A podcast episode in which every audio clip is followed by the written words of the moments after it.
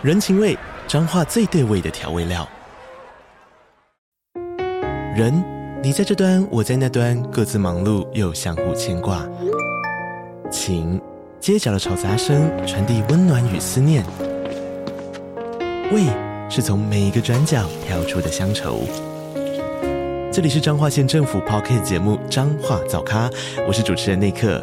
从彰化大小事各具特色到旅游攻略，透过轻松有趣的访谈，带着大家走进最在地的早咖。准备好了吗？彰化的故事，我们说给你听。以上为彰化县政府广告。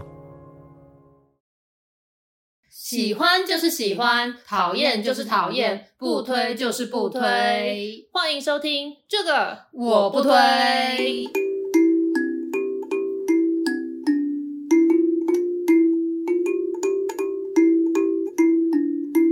Hello，大家好，我是编辑小姐 Yuli，我是瑶瑶，欢迎大家收听最新一集的这个我不推。在今天节目开始之前啊，想说现在跟大家分享一下，我们就是网友给我们的一些留言跟评论。像是呢，就是有网友就说：“哎呀，越听越喜欢。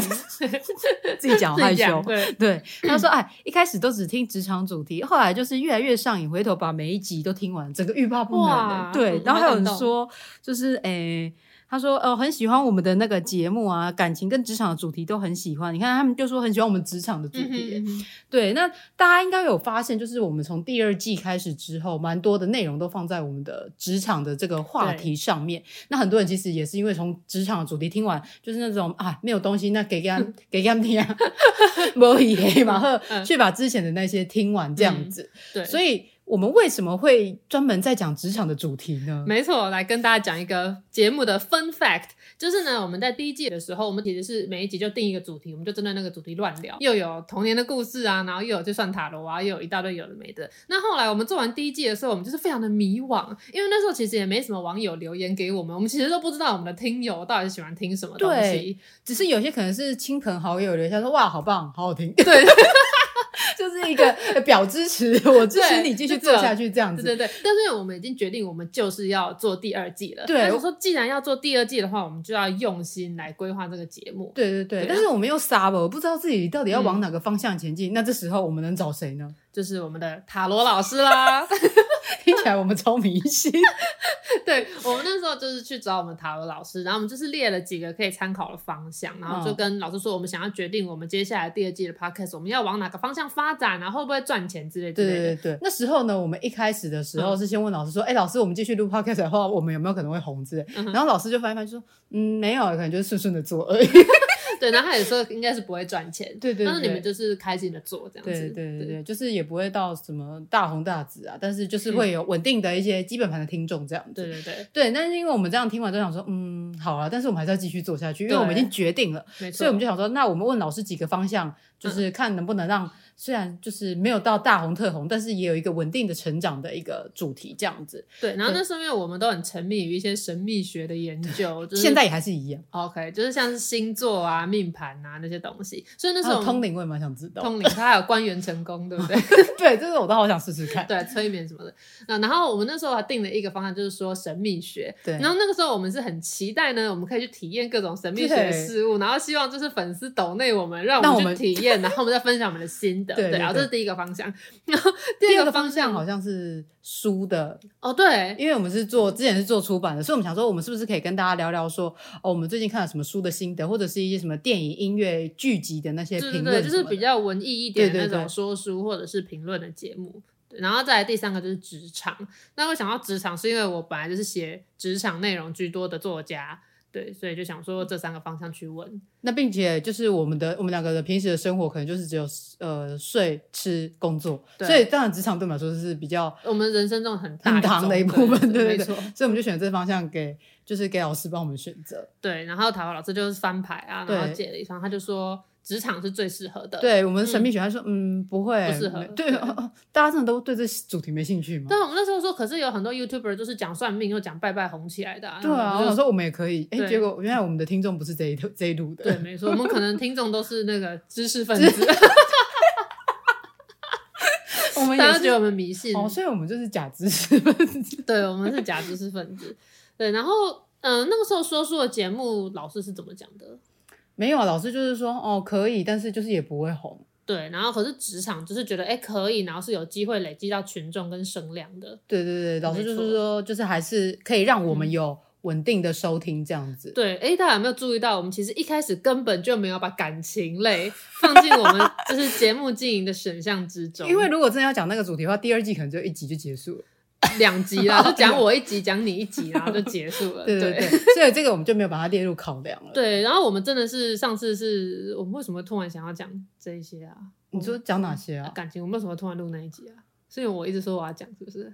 对，因为你就一直很想讲，然后还有就是因为我们那时候想不到我们那天要录什么，对，因为想说一直一直丢给大家，就是要职场要怎么做怎么做，好像有点太硬了。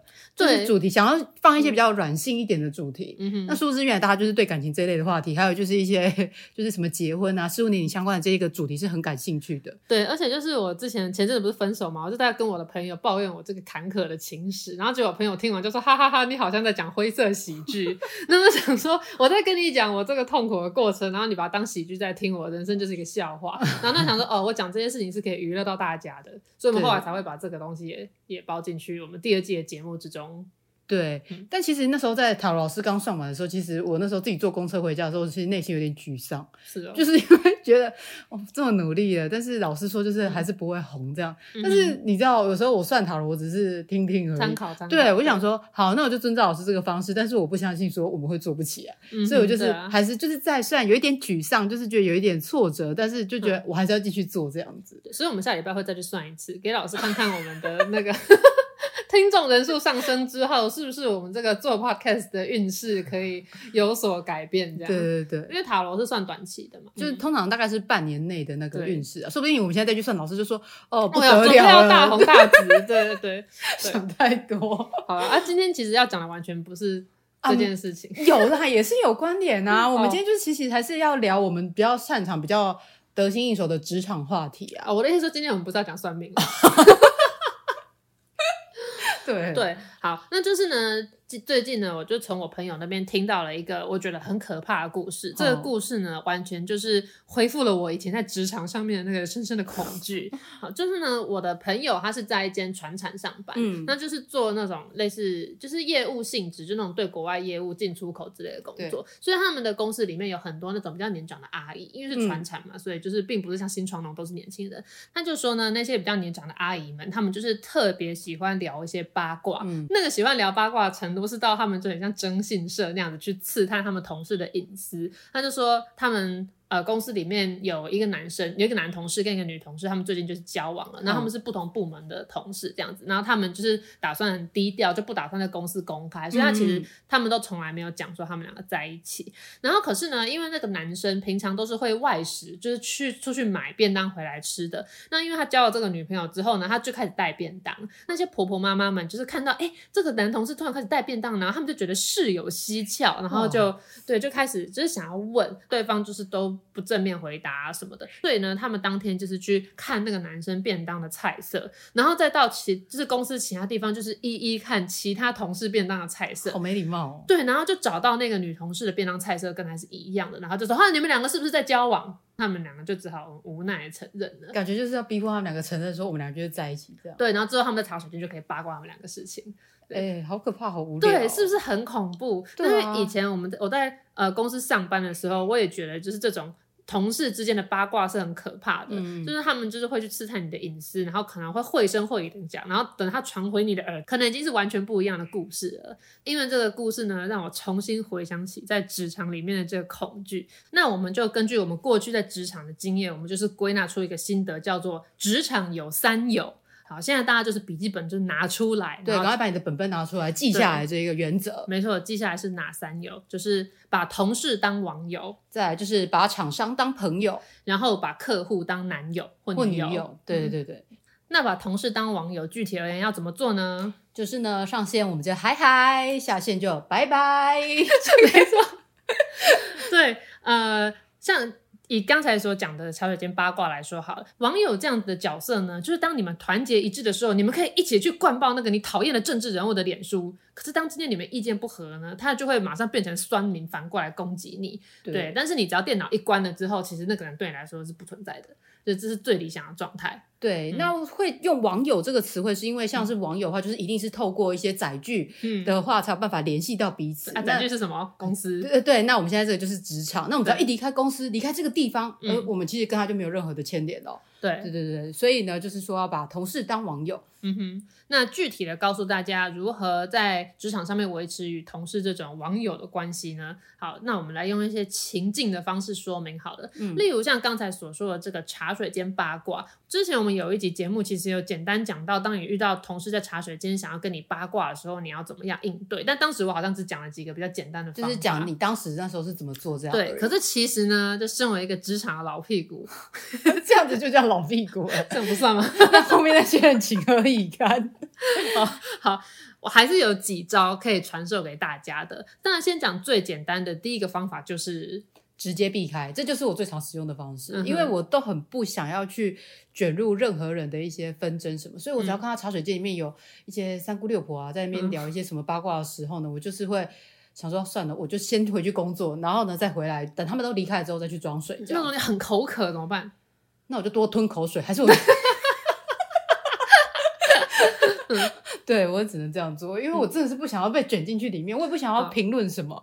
好，那我教你们如何，就是很口渴，你不得不走进去，然后快要被卷入，你要怎么自救？好，第二点呢，就是你用“是哦，真的假的”这种话语来，就是假装你好像有跟他参与了，可是其实你只是表达了一个完全不重要的、无意义的回话的话语。对，没错，因为其实会想要讲这些八卦的人，他们或多或少就是很喜欢搞小团体，哦、就是想看，呃，你是支持我这边的，还是支持他那边的？对他们就是想要分出这个敌我。那你一旦你分出来之后，你之后就很容易卷入各式各样的纷争之中。对。对啊，各位在国中、高中还没有玩够小团体吗？我觉得在职场的时候，真的就是可以避开了，真的。所以你就是不能讲出任何附和或者是反对的话，因为不管你讲的哪一种，你都会被他抓到把柄。对，他就觉得说，哎、欸，你是站在他这一边，或者是他对立面的。所以你就是讲一些无关紧要的话语，例如说，假设他今天讲说，哎、欸，我看到 A 跟 B 他们好像在交往、欸，哎，然后你就说，是哦。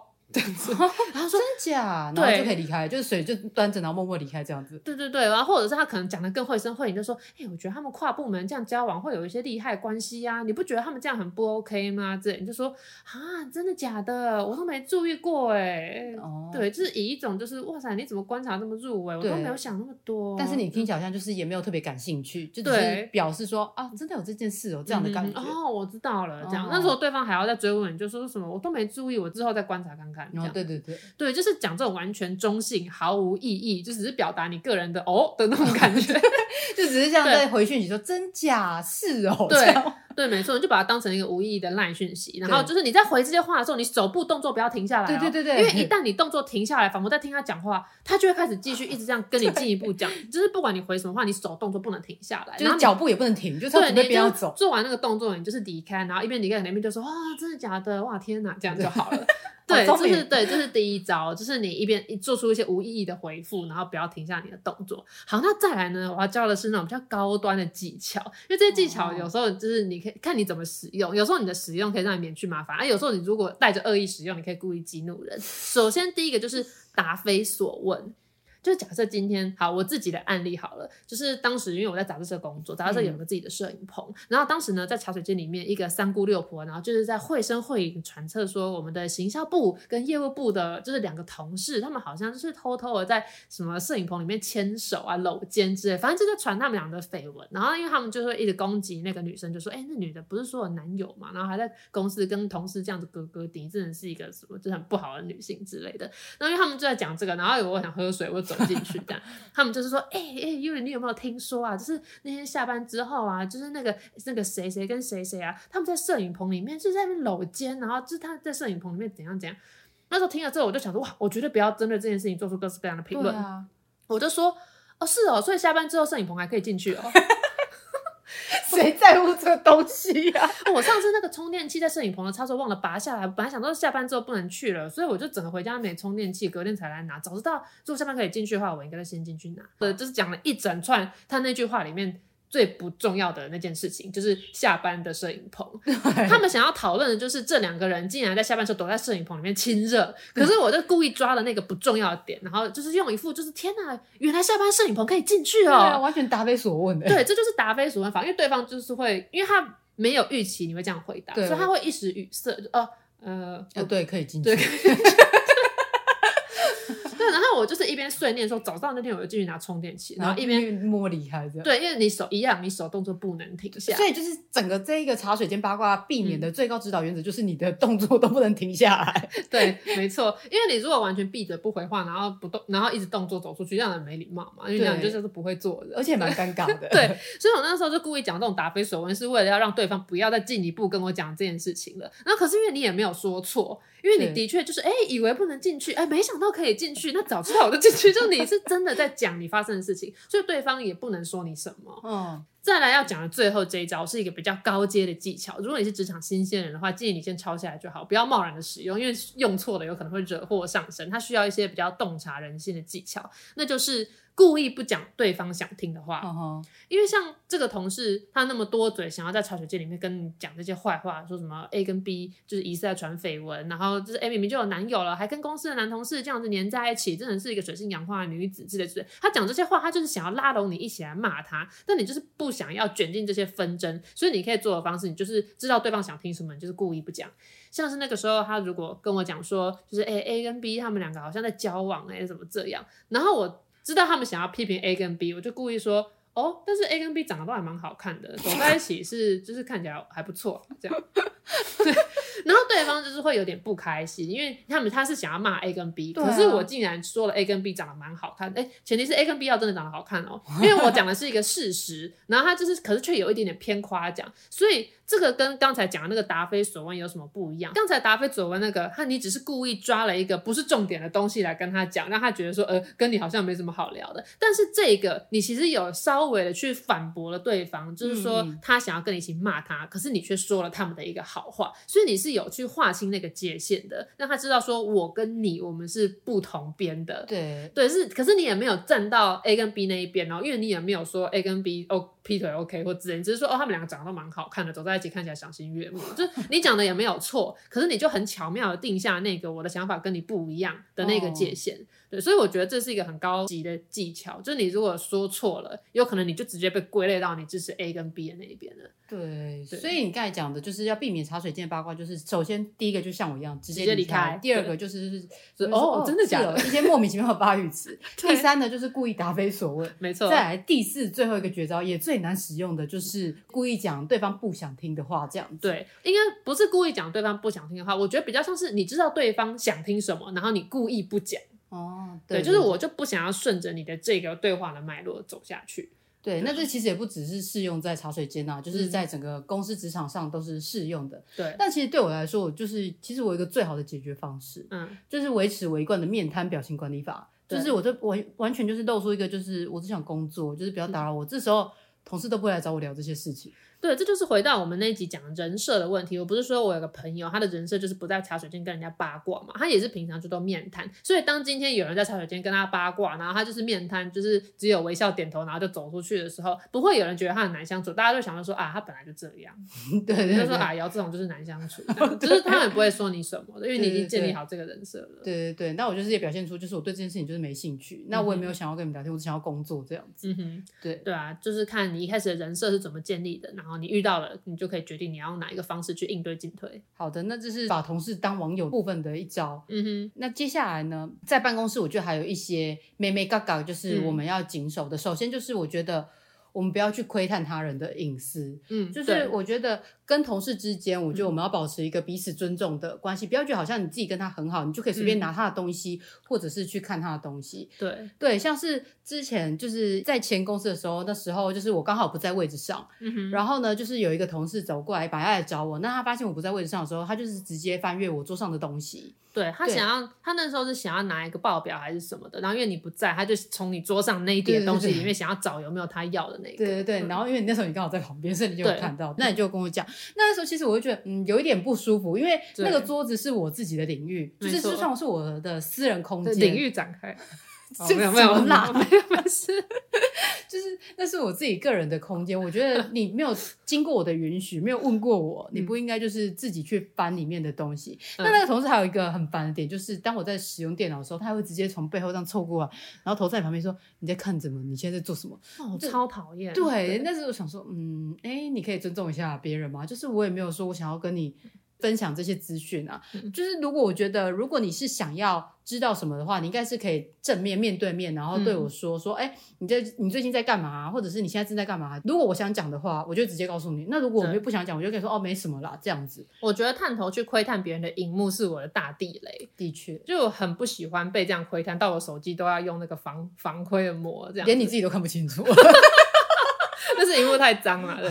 对。像我之前跟一个朋友，我们就是在咖啡厅工作，然后我们是面对面的坐，然后可是那时候我们就是找到了一个不错的 reference，然后我要丢给他看，然后我就跟他说，我找到一个我觉得不错的 reference，我丢给你，他就说不用啊，我就看你的荧幕就好，然后他就整个人就凑过来要看我的荧幕，可是我的荧幕除了那个 reference 以外，我其实还有开着跟你聊天的视窗，然后我就觉得说，你这样子突然凑过来，有些东西我不想让你看到，对，就像这样子。除了像是刚刚就是你刚才说的那个窥探荧幕的部分，就是我们之前有一个同事就是也蛮被气的啦，嗯、对，我们就有一次就是请了一个讲者来，就是为我们上课，就是讲一些相关内容。然后呢，那个同事就是刚好坐在讲者的隔壁，嗯，那讲者的荧幕是投影到电脑上的，嗯哼，那因为电脑通常投影可以用延伸桌面嘛，所以可能讲者他的电脑荧幕出现的不是他投影在上面的东西，没错。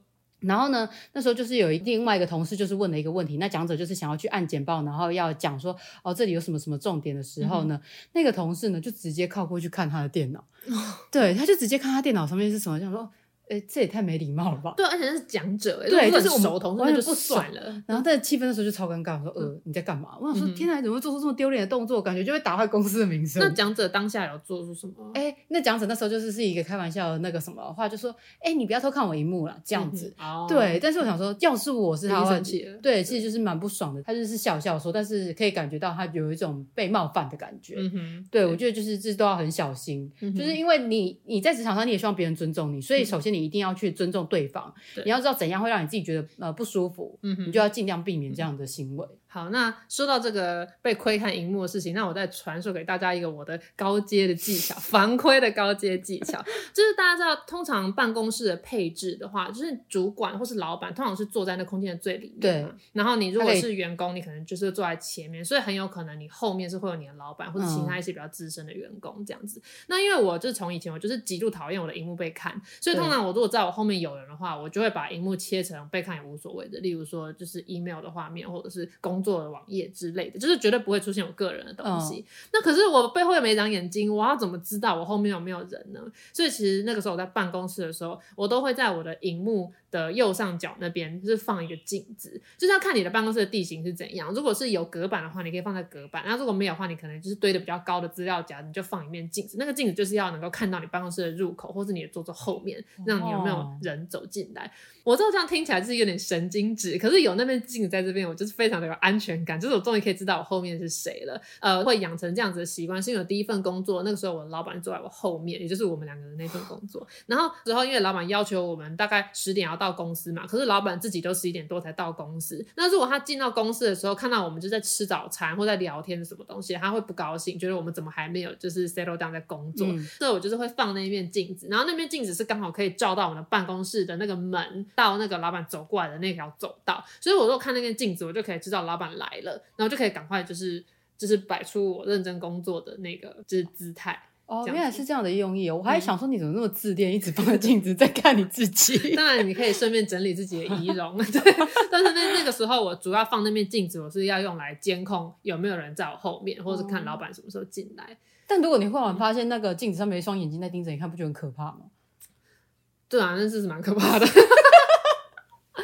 但如果你没有那边镜子，那个眼睛就是盯着你的荧幕看啊。哦，对，也是。嗯、那我刚才讲了那么多，然后都是在防别人，可是你知道最难防的常常是自己。对，有时候就是我们自己把自己就是提油上火这样。对，这让我想到我以前呃在补习班的时候，我记得那时候啊哪个补习班不重要，总之那时候我跟我朋友刚好就坐在第一排，就好像是在聊到就讲秘密之类的事情，然后他就问我跟我朋友说，就是如果今天有一个秘密你不想要让任何人知道，那你要怎么办？然后我朋友就马上说杀了那个知道的人，老师就说不是，是你自己就不要告诉任何人。然后说你们现在小孩怎么这样？对啊，直接处理掉啊，不是很棒吗？对，那那时候我记得老师应该是要讲告诉我们，就是不要八卦，管好自己。对对对，那有时候你真的就是管不好自己，尤其你如果在跟朋友聊天的时候，你常会忘记，就是可能隔墙有耳之类的。因为像这件事情，我是自己在大学的时候就很喜欢教学，大学的时候是住宿舍嘛，嗯、所以宿舍那个淋浴间不是这样一间一间很多间吗？对。那那时候我就会跟我室友一起去洗澡，我们就是在隔壁间，然后就一边聊天一边洗澡这样子。那因为淋浴间那个自己是一个围起来空间，就很有安全感。对，然后旁边就，就你两个。对对对，然后旁边又是我朋友，然后就会以为你就是在那边畅所欲言。然后那时候我好像是在跟他讲一件我的蠢事，就说什么我跟就是另外一个系的学长，然后本来以为我们在暧昧，结果根本就没有，就像这种很智障的事情，然后就讲的很嗨，而且你知道我声音就很大。对。然后后来就是就是我就是出来之后，就觉得旁边在刷牙还有的人，好像就是都在偷看。我到底是谁？为什么那么白痴？这样 好丢脸，全世界人都知道。对，而且因为我们在洗澡，会有水声啊，我们就觉得没有人听得到啊。嗯、然后我室友一直笑，他就说：“看来大家都听到。”而且这还不止发生一次哦。就以前我高中的时候，我们的校刊社的社办，那我们那时候社办是在一个。那个建筑物是，它是先打开一个一间教室，然后那教室里面有个小有一个隔间，然后进去那个隔间才是我们的社办，然后外面我忘记是哪一个社，反正好像是辩论社之类，就是另外一个社团的社办。那那时候我们就是在我们自己的社办里面讨论事情，然后我就又在讲一些就是跟男生之间的蠢事，我怎么都在讲这个？对啊，哎呀，对，反正我就是又在讲说什么那个男的他就是怎样，怎么怎么鸡鸡要被剁掉之类的，反正就这类的言论。然后等我开门出去，我发现外面就是辩论社正在开会。然后他们这显然就是都偷听到，他们看到我就是都掩嘴窃笑，这样就是有一个人的鸡鸡又被切掉，不是他们想说哪一个女的讲话那么粗鲁之类的，然后就好像我们开门的时候，他们好像就是很一直都期待很久，想知道到底是谁在讲这些话，对，因为我忘记，真的也是木板隔间嘛，虽然没一定都听到啦。因为我们进去的时候，辩论社都没有来，所以我们 不知道。这 真的，而且我觉得这种就是要小心隔墙有耳，就像我们这种嗓门很大的，对，真的要特别小心呢，不然都很容易被听到我们这种 放纯或者是讲别人坏话的事情。对，尤其是像我们这样子在录 podcast 的时候，大家不知道我们讲的有多大声，就是。然后我每次就是离开了工作室，然后去搭电梯的时候，在那个梯厅那边，我其实都会听到邻居聊天的声音。所以其实我们现在讲这个话，我们的邻居如果在等电梯的时候是都可以听得到的。所以他都听得到我们在说这些无谓不为。有可能，那他不知道我们是知名的 podcaster，这这我都不知道。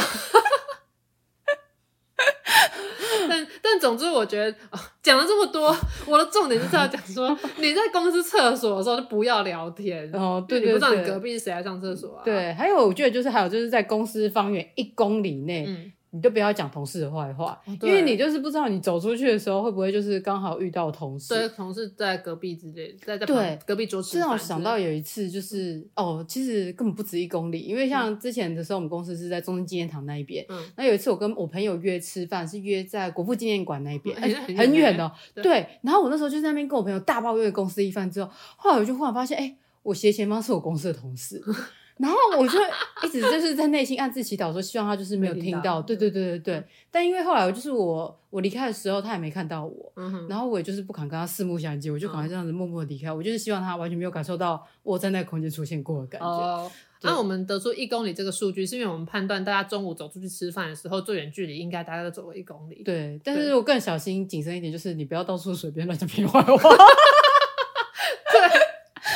有一天会出歹机，没错，或者你要讲的时候就讲小声一点，对，然后用代号讲啊，对，A A B，对对对，我们自己帮他取代号，没错。然后还有就是在传群主抱怨谁的时候，一定要小心，要传对群组，不要传错。对，为什么很容易传错？是因为你知道，像如果有人传 Line，不是有时候会跳出那个预览嘛？然后你看到那个预览的时候，你就会想要马上回，可是你的视窗可能刚好切到你跟老板的对话，那你就会回错。对，他不小心输出智障，然后就哎。老板说什么？有事吗？对，就是有可能发生这样，是因为我觉得那个为了让我们方便的设计会害到我们，真的，所以最好是关掉那个预览。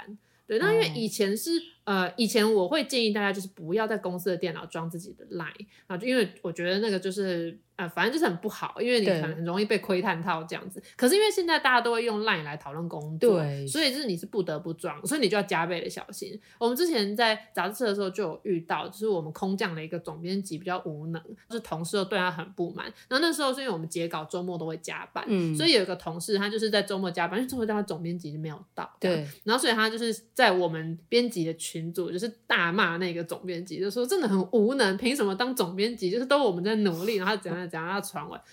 然后传完之后，我另外同事就说：“哎、欸，干他传错，要传到大群组，就总编辑来。”然后那时候就是要急 call 那个同事收回讯息。可是因为那天是周末，所以我们是他是各自在家，他是在家里加班的，嗯、所以我们就想联络他，他就联络不上，可能就上厕所干嘛的。然后他联络不到，我们就超级紧张，我们就看那个已读数字越来越多，想说完蛋了，不知道我们总编有没有看到。因为后来他就是及时，就是他就回来，然后就把那个讯息这样收回、收回、收回，收回超级多。对，然后。因为那时候确实没有整个群组都已读，所以我们其实不知道最后总编辑到底有没有看到。那隔天上班的时候，他是总编辑是若无其事的。哦，说不定他就是已经记在心里，已经在对心里的笔记本已经帮他画一个政治记号。对，有可能。但是那个传错讯息的同事到现在还在那边上班，哦、啊，那个空降的无能总编辑已经被 fire 了。看来他撑比较久。对。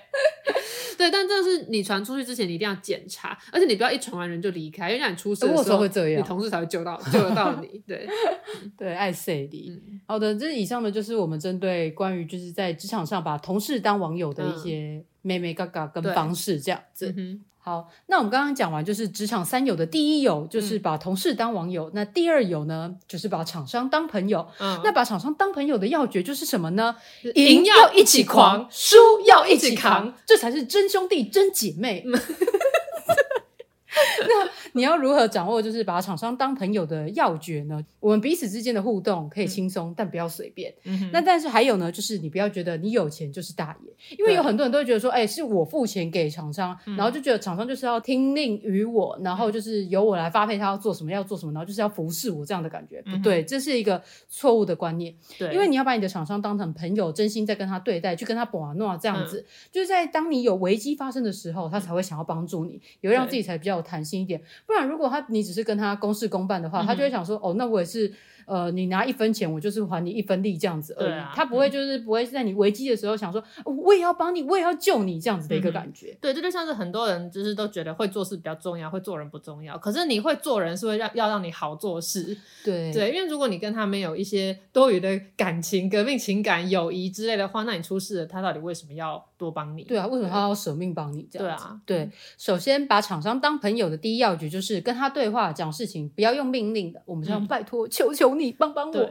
之类这样子的一个感觉，是也没有那么夸张，对，没有那么夸张。可是就是呃，其实大部分的人，如果他发现自己能够帮上对方的忙，都会是开心的。所以你要叫他做什么事情的时候，通常会以就是你可不可以帮我一个什么什么东西，可以拜托你一件什么什么事情嘛？就是会用这种比较婉转的方式去说话，对方心里会好过很多，因为他就会觉得哎、欸，我帮到你了。所以像比如说我在跟厂商讲东西的时候，可能厂商一开始报来的价格，我就、嗯、哎呀高于我预期，我就说，可是我这个预算只有这样子，你可不可以帮我想想办法啊？什么什么之类的。真的很想跟你们合作。对对对，就是真的很希望，就是我们可以在一起共创佳绩这样子的一个感觉。嗯、那厂商大家就会想说，哎，可能可以帮你在哪边省点钱啊，嗯、然后把这边呃从东边移过来，呃不，反正就是从 拿另外一边的钱来补。你刚刚想说挖东墙补西 墙吗？不大对劲，好像不大对。他讲完好像不大对劲，反正就是他想办法把你在哪一边省一点，然后你在这边的话就是有预算可以使用这样子。嗯、对，所以就是提到的不要用命令的，我们要用拜托，然后请你帮我一起想办法，我们一起解决这个问题。对因为朋友就是会这样嘛，一起解决问题。对，没错啊。如果你是擅长撒娇的那种的话，你可能也可以用一些撒娇的方式。可是因为我不太会，我每次以为我在撒娇，结果好像都没有。那你提这干嘛？我们建议啊，搞不好我们的观众朋友里面有那种很会撒娇的人。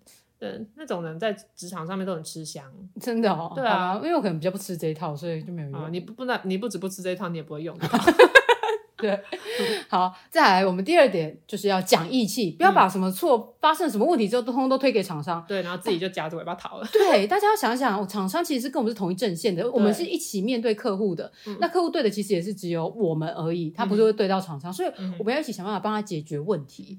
对，那这样子他才会觉得，哎，你真的是他的盟友，他的战友。这样，像我有个例子，就是我们之前有做呃过一个就是。一个活动的布置，嗯哼，对，然后就是在现场在场场布的时候呢，哦，一切都很完美，典礼完整的落幕之后呢，饭店人员打来了，饭店人员就是跟客户说那个什么。那个逃生梯的那个呃逃生口的那个牌子掉下来了，哦，他就说、哦、是你们的厂商用的，哦，然后我就想说怎么可能是这样？嗯、所以当客户来跟我们讲这件事情的时候呢，我不会直接说哦，一定是厂商怎么做，我会说、嗯、好，那我再去跟厂商讨论看看，看怎么处理，是在哪边哪个环节发生什么问题？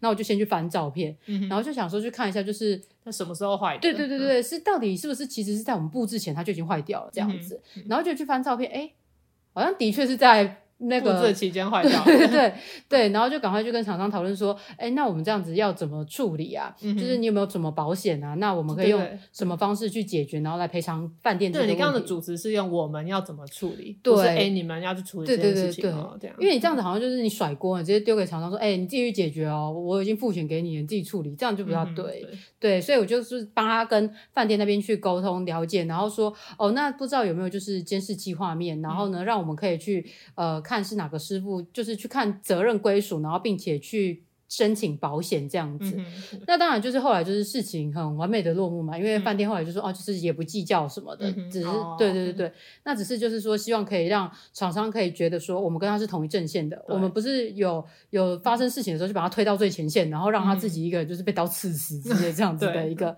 感受。对，对，那再来第三部分，这个是最重要的，我觉得就是要适时的给予你的厂商赞美哦，你要让他觉得说就是他做这件事情是有成就感的，那并且就是我们对他。也是有一个感激之情的，对对，就是要让他觉得说，哦，他是有被重视、被在乎的。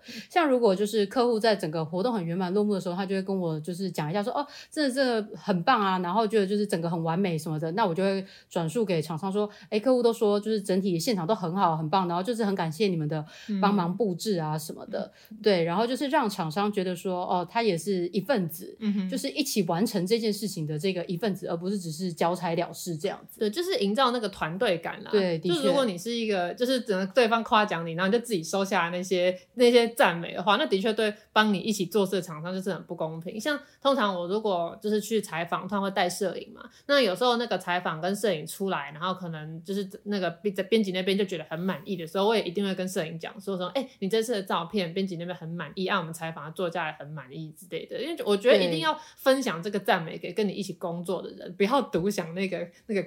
那个成就，对，我们要散播、嗯、散播这种就是美好的这一些，对对对，这样可以创造什么呢？就是一个正向的循环，对，因为这样大家会喜欢跟你一起工作，然后他们喜欢跟你一起工作，你们就可以建立一个更好的工作的氛围，对，然后遇到问题一起解决，然后就是收到赞美一起享受这样子，所以这就是营要一起狂的部分。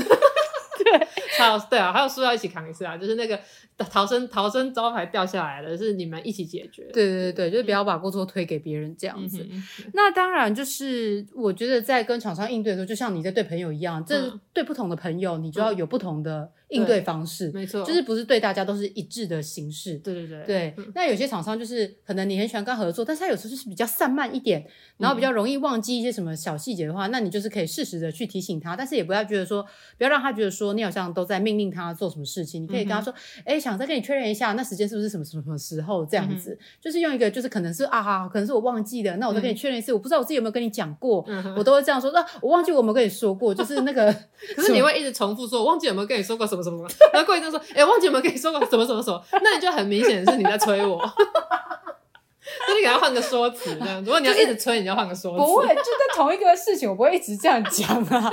只是偶尔提醒的时候，就跟他说啊，我忘记我们跟你说过什么怎样的。那、嗯、或者是说啊，我再跟你确认一下，就是那个尺寸是这样这样这样，对不对？嗯、然后我再什么，就是。包装一下，让他以为说只是我单方面想要知道这个资讯，并不是说我在催你哦，嗯、我在告诉你确认你真的知不知道这样子。对，就像之前也是遇到，就是拿到的那个数据好像有点问题，可是我想说直接跟他说，哎、欸，你这边算错，感觉好像这也不太好，所以我就说，哎、欸，这个数字这边我这一直对不起来，也可以再帮我确认一下、啊、这边 OK 吗？这样子说，哎、欸，我对不起来，说不定是我的问题。对，那可是我心知肚明，就是他弄错了。对啊，啊，那如果他就是确认第二次还是错了，要怎么办？就说，哎、欸，你这边算错了，这样吗？就说你在搞笑吗？开玩笑的啦。对，但就是我觉得，去要指正别人的时候，就是的确应该要有一个说法，就是不要直接说你错了，你不对，对因为这样对方就马上就建立起防卫心了。对，反正就是在一开始的时候，在还没撕破脸之前，嗯反正你就是要好好讲话。我们就是想办法让对方有个台阶下，嗯也让对方就是有可以解决这个事情的方法，这样子。嗯那就是如果是对于那种比较谨慎的朋呃谨慎的那个厂商的话，就是其实你就是不用太盯他，你可以用不同的方式去跟他们相处的。像是有些厂商他可能自己平时有什么爱好，那我们就可以通过他的爱好，然后刚好如果自己也喜欢的话啦，可以有一个共通的话题，然后彼此之间的那个。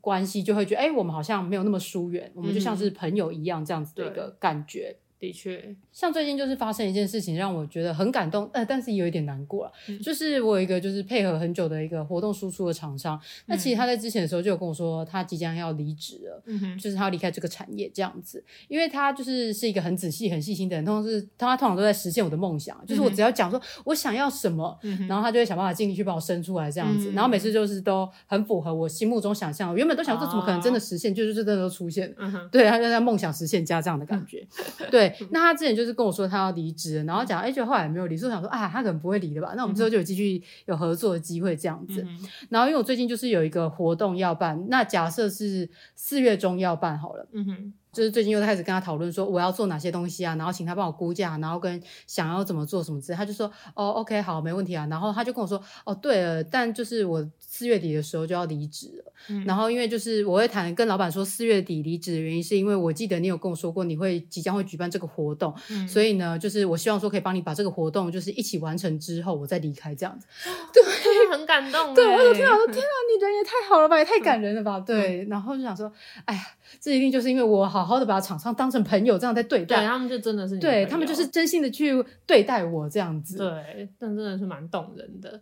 那像这个，我觉得把厂商当朋友这个，我是有从我的前老板身上学到。嗯，因为其实前老板他，因为以前我一开始进职场的时候，我也觉得好像工作应该是要这样公事公办。那可是我那时候写 email 什么的，就是语气都比较冰冷，都很正式。哦、前老板会一直挑剔我一件事，他就会说：“玉里，我觉得你你整个人不够温暖，你说话不够温暖，你写信不够温暖。”那那时候我就一直觉得，就是为什么老板一直要我这样？感觉这样就是嘘寒问暖，很没必要，很虚假。那可是后来我就是观察老板跟呃旁人跟厂商的沟通，我就发现这其实是有用的。因为当你多试出一点善意的时候，对方其实也会愿意多给你一点善意，就是那就是 那个善的循环。所以其实这个我是从钱老板身上学到的。就当你成为一个温暖待人的人，就是很大家也会用善意来看待你。对，哎、欸，你这样讲，我觉得的确有可能。我们现在做的这些，其实都是从钱老板那时候学来。对啊，你那时候还抱怨说什么我就不温暖这样。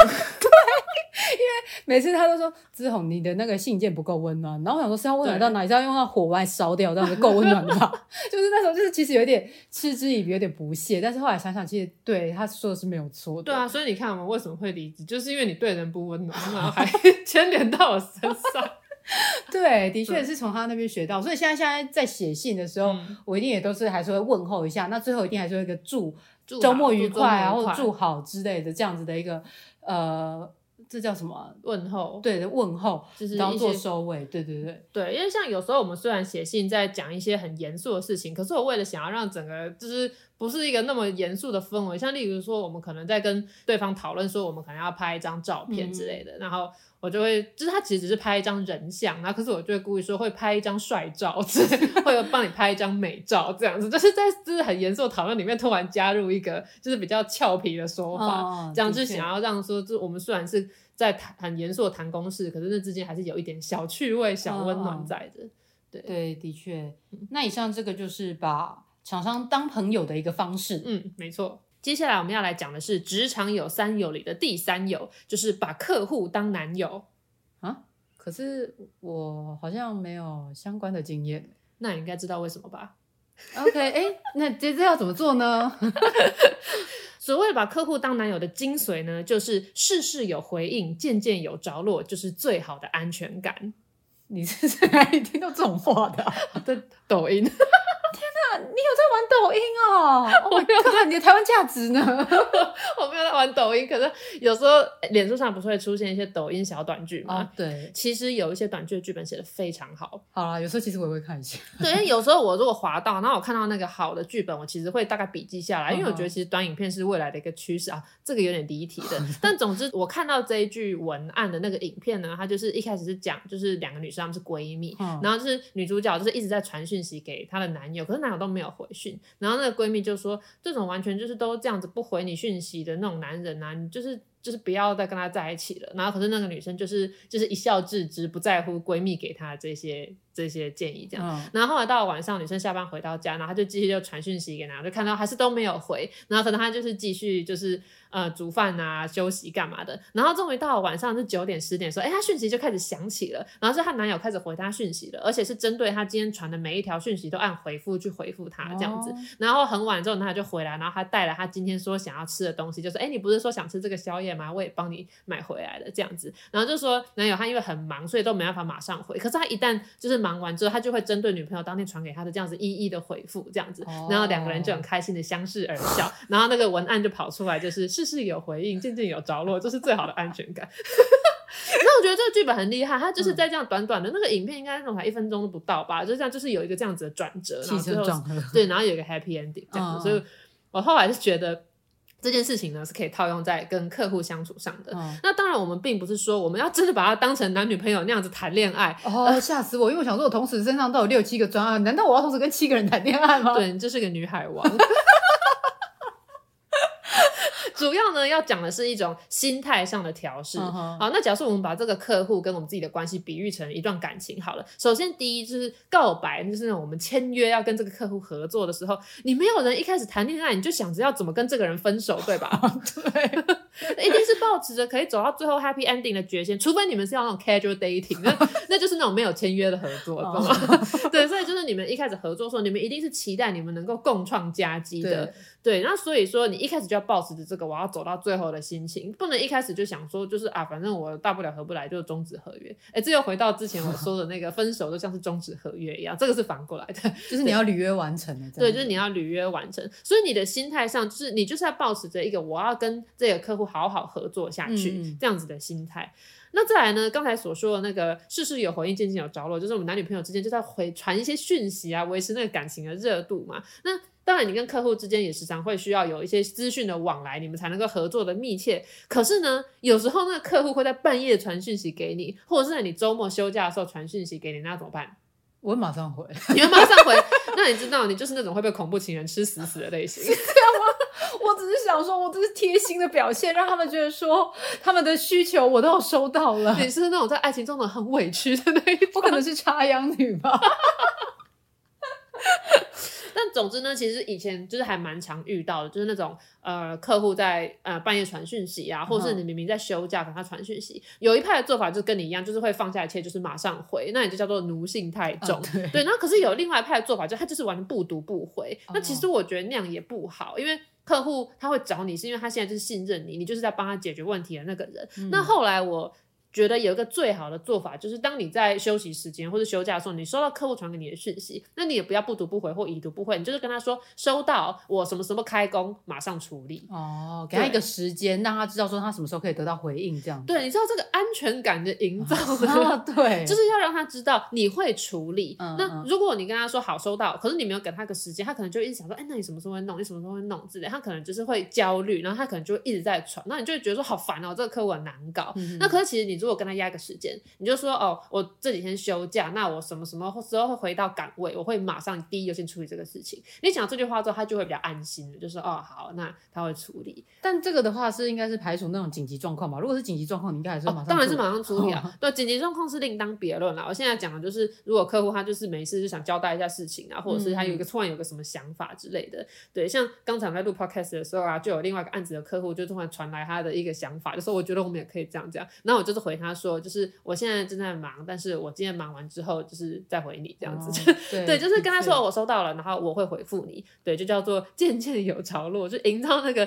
安全感。那这样客户就不会因为他自己紧张，他就一直催，一直催。的确，而且就是如果时常跟客户保持联系的话，他也会知道说，嗯、哦，你是有在在意这个专案的，你会就是为他付出，有时时在跟进这个进度，对，没错，让他也可以放心这样子。对对对，不会一副都搞不清楚状况这样子。那再来呢？不是有很多那种男女的吵架，就是那种女生在抱怨的时候，然后男生可能会指责说，嗯、那你怎么不检讨你自己？或者是那种抱抱怨的时候，然后对方就是一直想要给你建议，这样、嗯、就有点 mansplaining 那样，就很烦。很烦。对，那一样就是客户，就像刚才我说的，客户有问题，他第一个找你是因为他信任你，他把你视为可以帮他解决问题的人，所以此时呢，你一定要让客户觉得你是跟他站在同一边的。嗯，的确，对。那像我自己的案例是因为我以前在出版社上班，所以我其实跟有时候会跟一些作家合作。那我现在因为就是接很多写文案，所以就是会做很多文字工作。如果对方他写来的东西，然后我想要修改的话，那以前我比较不懂事，我可能想说好，我就是直接改。对，可是你去改人家的东西，就是会营造出一种好像我比你优越，我比你懂。嗯嗯，那当然你一定是比客户懂这个东西，他才会拜托你来做这件事情，当他的编辑嘛。可是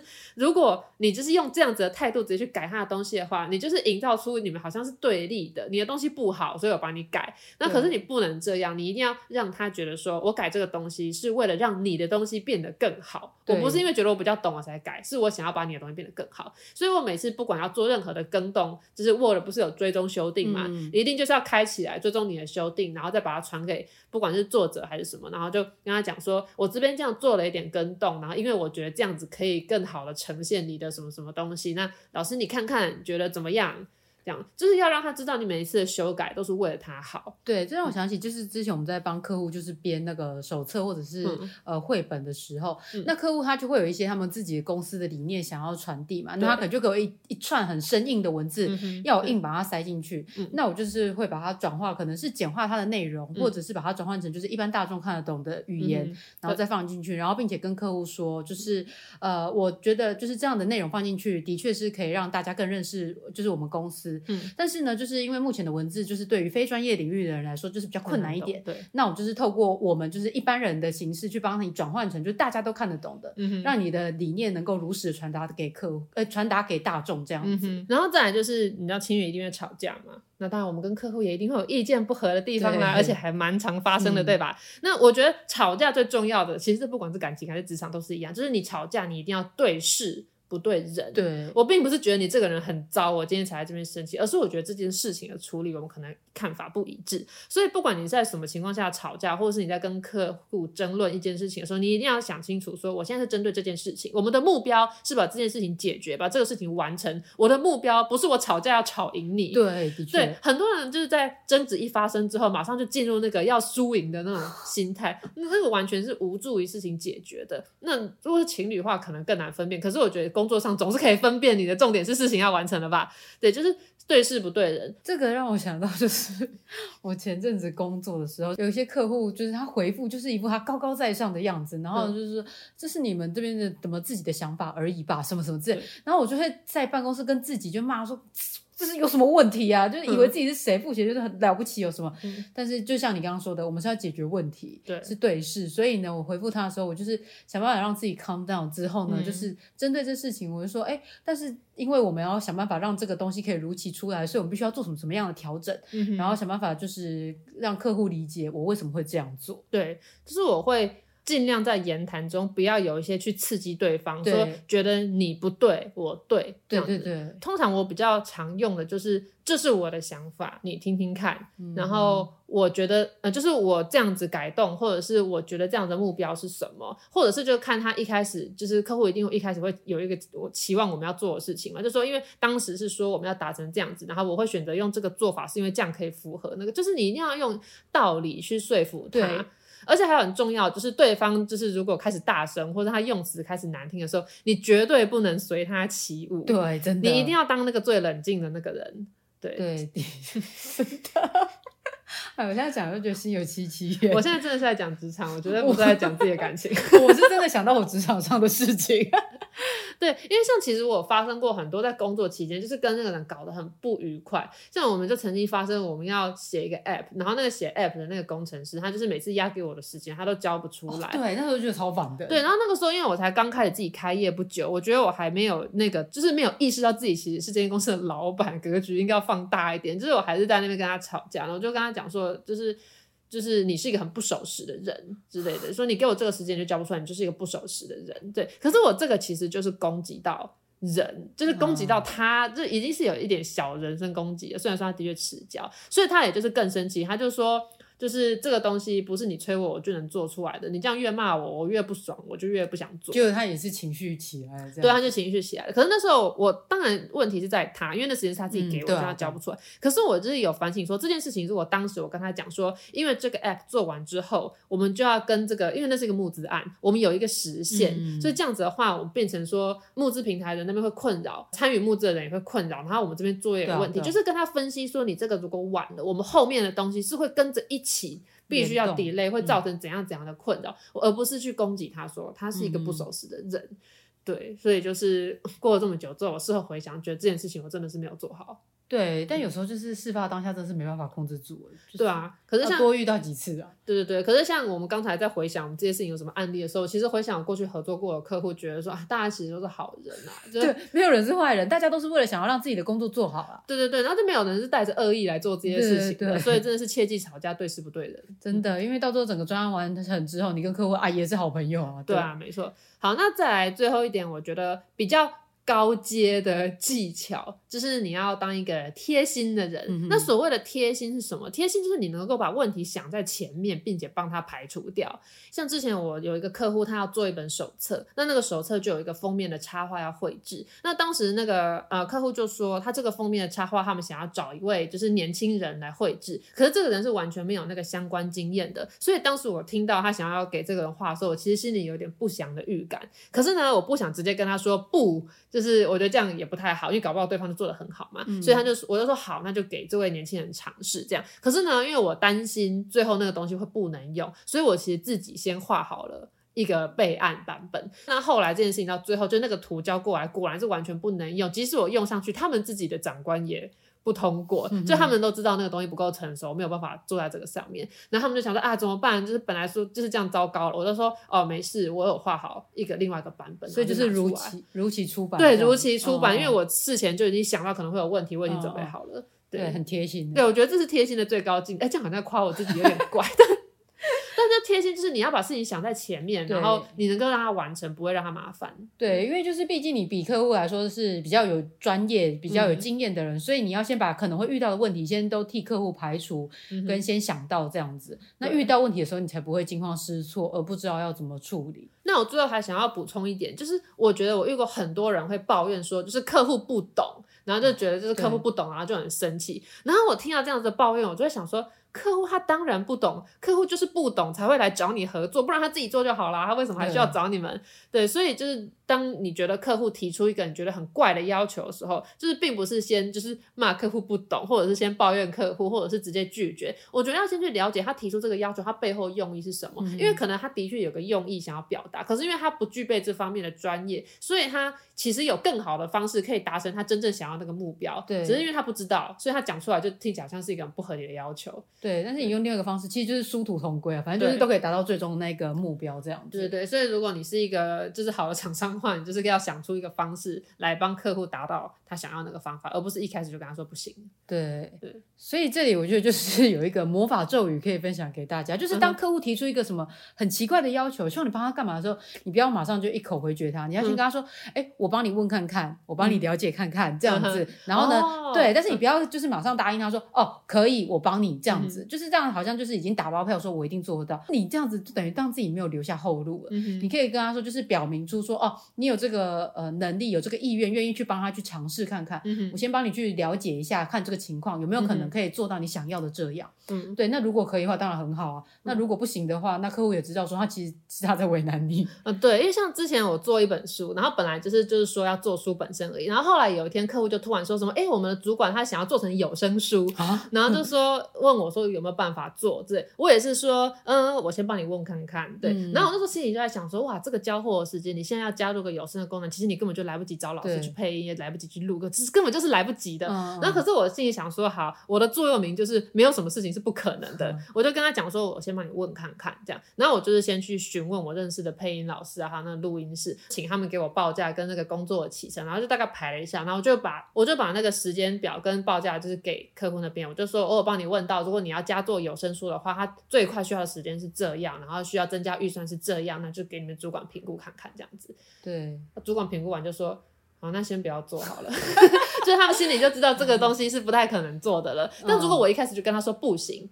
那他就会想说，你根本就没有尝试，你为什么要拒绝我？对，没错。然后你的那个好感度就下降，觉得你这不是个积极的厂商，这样。对啊，对啊。所以对，对这个魔法咒我要记起来。我先帮你问看看，就是我先帮你问问看看。这个通常就是我们会去找我们的下游厂商什么之类的嘛。嗯、那这其实这时候就是考验到刚刚说的，嗯、把厂商当朋友的重要性的，你的人品的累积的。对，因为就是你跟厂商是维持友好的关系，他才会在这种紧急状况下的时候帮你。嗯、那比如说可能是客户呃原本这个东西制作期程要到一个月，嗯、但是呢你可能客户可能两个周后就要，那你。可能就是，如果跟厂商关系很好的话，你就可以拜托他说，拜托可不可以帮我插件一下，然后帮我改一下，嗯、拜托就这样算我欠你一次，这样就是有办法可以就是帮客户达成目标，嗯，然后就是让圆满的落幕这样子。对，所以这个职场有三有的三有之间是一个紧紧扣连的。对啊，嗯、对你跟同事之间呢，就是虽然说是当网友，但是就是在这个。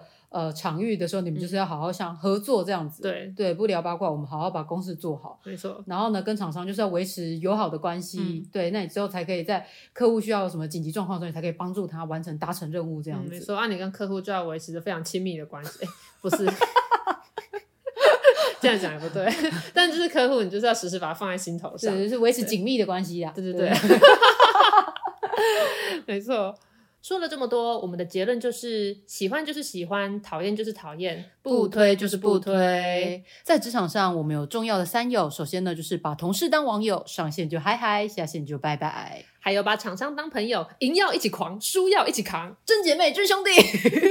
最后就是要把你的客户当男友，事事有回应，件件有着落，就是最好的安全感。这个重点你记下来了吗？这个不得不推。经历刚刚那一堆非常高强度的社交之后，我们的心都累了，对，我能量也耗尽了。所以今天的不得不推呢，我们要来推荐的是上班族可以很轻易在便利商店就取得的一些抚慰人心的小零食。对，就像我们两个以前就是还是同事，就是在同一个工作场域工作的时候的同事的时候呢，我们每到下午的时候都觉得自己能量耗尽，需要出去外面走走、散散心，然后买买小点心。对，那时候很常买什么泡芙啊之类的。我超爱吃全家那个泡芙，虽然大家都说那个皮吃起来像那个湿掉的纸箱，哎、欸，就那个口感我很喜欢、欸，而且我就放一下让它湿掉。对对对，对但其实我们今天不是要推荐这个东西，哦，今天不是要推荐这个，对，但是我们喜欢吃便利商店的点心这件事情已经行之有年了，然后我还因此被我前男友嫌说我是一个不懂生活品味的人，这是假的。但是我都很喜欢在便利商店探索新的东西，比如说有新的饮料，我就一定要赶快喝喝看，然后给他评论一番。然后有新的零食的话，也要赶快买来吃，这样子。对，今天因为我们在零食的选择上无法达成共识，所以我们会。各自分享我们最近喜欢的小零食。对，好，有首先由我先分享，我最近很喜欢的一款是我同事推荐我的麦提莎的麦芽脆心片装牛奶巧克力。我、哦、听起来就很甜。对，的确是有一点甜，但是因为它里面就是有一颗一颗一颗小小颗的那个饼干，嗯、然后你把就含到嘴巴里，它就哔哔啵啵的爆炸，嗯、就是那整个人就被疗愈到了，然后就觉得、嗯、啊。就是甜食，就是要甜，嗯、哼才算可以叫做甜食嘛，对不对？嗯、然后我的内心就整个被疗愈了。被客户骂也算什么呢？被厂商气也没关系，没问题的。对，那我这边想要推荐的是新上市的 Nutella Be Ready，它就是威化的饼干，里面有那个 Nutella 的可可酱。那因为我本来就很喜欢 Nutella 可可酱，我也蛮喜欢的。对，然后它的那个威化又是不甜，我是喜欢比较不甜的零食。所以一个比较不甜的饼干，然后再搭配这个可可酱呢，它就是有一种苦甜苦甜的感觉，所以我是很喜欢。这个，那我之所以会吃呢，也是因为跟我一起做另外一个案子的同事推荐我。那他为什么会推荐呢？他就说他也不是因为觉得很好吃才去买，他是因为看到 YouTube 广告就打很大，然后他就被洗脑，然后就去买，就发现哎、欸、还不错，然后就推荐。是的，可是我每次看到 YouTube 广告都按略过。对啊，我就跟他说，所以 YouTube 广告是真的有用。他说没有，只是这个东西对他特别有用，像雅诗兰黛他就没有买，太贵了。取得的那个门槛不一样，对，但我有在想说，就是就是这么多不同的这种 Nutella 的点心，为什么特别喜欢这一款？但真的关键就是它外面那层威化是没有甜的，嗯、所以它就是呈现了一个刚刚好的甜度，就是把它的甜给综合掉。这样没错，就跟我们的职场一样，一定就是有苦也有有甜，有甜，对。好，这就是这两个点心，对，推荐给大家，对。希望大家也可以去超商找来吃吃看。那我们今天节目就到这边，感谢大家收听，我们下集见，拜拜。下集预告：在你打理好你的职场三友后，你知道更可怕的大魔王是谁吗？那就是你老板。每周二下班时间大概六点左右，请打开你的 Podcast，准时收听。这个我不推。啊，如果没有更新啊，你就晚点再看一次好了。